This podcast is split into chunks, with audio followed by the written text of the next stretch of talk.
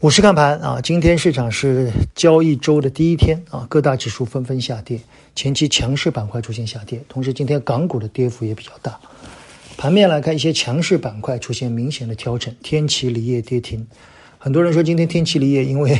有一位啊徐某的太太啊在自媒体上讲话，说天齐锂业的戴维斯双击似乎已经到头了。我们认为更多的是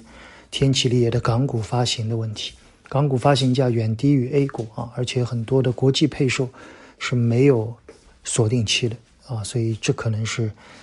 下跌的主要原因。那我翻看了一下天齐锂业的招股书啊，发现这家公司在过去十年频频做海外收购，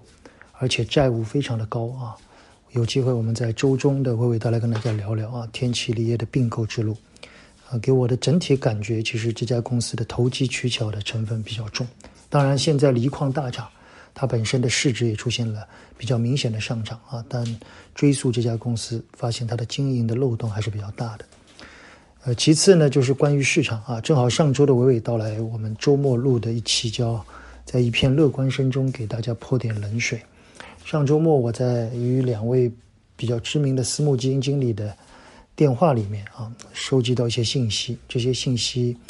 我觉得要引起大家的警示啊！其中关于对这些私募的交流，我在订阅内容里面大家可以看到啊，他们对于市场的担忧，对于未来三到六个月的整个市场中国的经济的发展的情况啊，包括未来的投资的方向，都做了一些阐述啊。我也是原封不动的把他们的观点给到了很多的订阅用户，希望对你有帮助。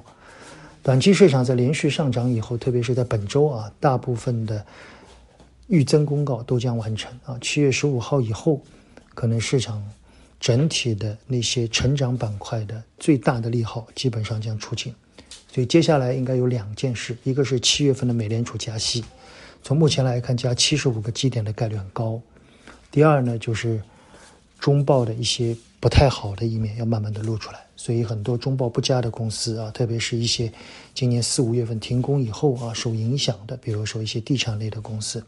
一些传媒广告类的公司、一些建材类的公司啊，都要慢慢慢慢的露出水面。当然，我认为他们在利空出尽以后，将在七月底八月份迎来一次转机啊。但在这之前，整个市场都会面临一定的震荡啊。所以市场在这个位置心气很高，但其实子弹已经不如六月份那么充足。我建议大家等一等。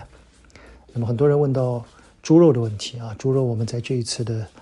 订阅内容里面也再度谈到了啊。我想这是近期比较强势的一个板块，我建议在这个位置可以适当的增加一些波段啊。有机会我们在周中再跟大家聊一下，好吗？更多内容在娓娓道来与大家分享，仅供参考。谢谢大家。